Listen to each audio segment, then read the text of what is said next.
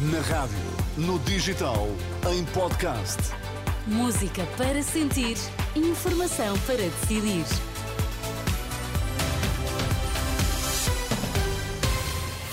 Atualizamos agora toda a informação. Vamos saber quais os títulos em destaque a esta hora. A Ordem dos Advogados vai entregar ao próximo governo uma carta com as principais eh, preocupações. Lá por fora, o Vaticano deixou aviso enviar tropas europeias. O danado para a Ucrânia vai causar uma escalada do conflito. A Ordem dos Advogados pretende entregar ao novo governo que sair das eh, legislativas um documento com as principais reivindicações eh, da classe.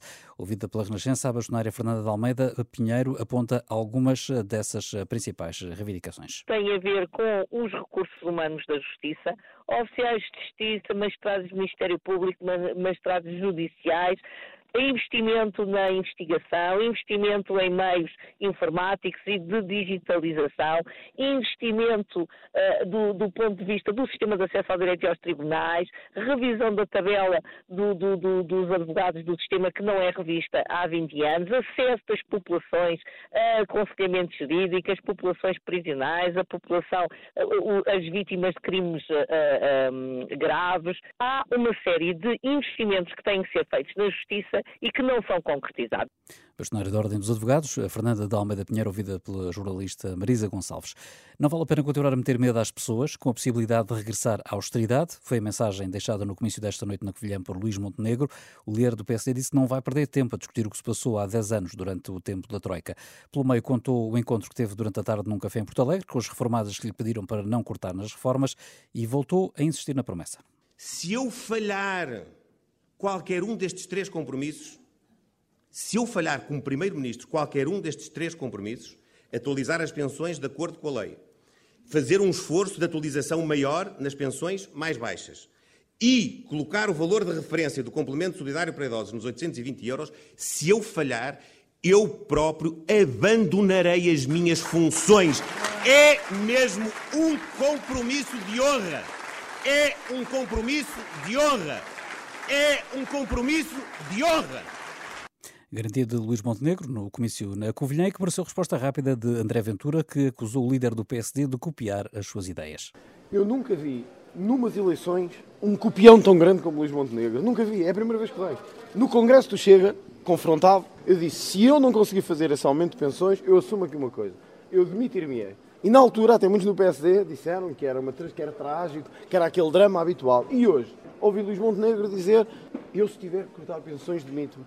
Ah, mais vale fazer o seguinte: é sair da campanha e deixar o Chega fazer o resto da campanha. Era mais fácil, em vez de estar a copiar permanentemente as nossas coisas, as nossas ideias e agora até o meu discurso. André Ventura, líder do Chega, que promete um choque de dignidade para os pensionistas. Também o líder socialista, Pedro Nuno Santos, regressou ao tema das pensões, acusando o PSD de não ser credível quando fala de pensionistas. Eles não são credíveis. Eles falam em reconciliar-se com os mais velhos, eles sabem bem porque é que têm de se reconciliar com os mais velhos, porque foi exatamente a parte do povo português mais maltratado durante os seus governos. Só que os mais velhos, os idosos dos nossos países, os nossos reformados, não se esquecem, nunca se esquecerão da forma como foram tratados. Mais do que a forma foram, como foram tratados, foi a forma como foram enganados. Pedro Nuno Santos, que ignorou as palavras eh, de Passo Coelho sobre os imigrantes e defendeu o choque salarial em vez do choque fiscal proposto pela AD.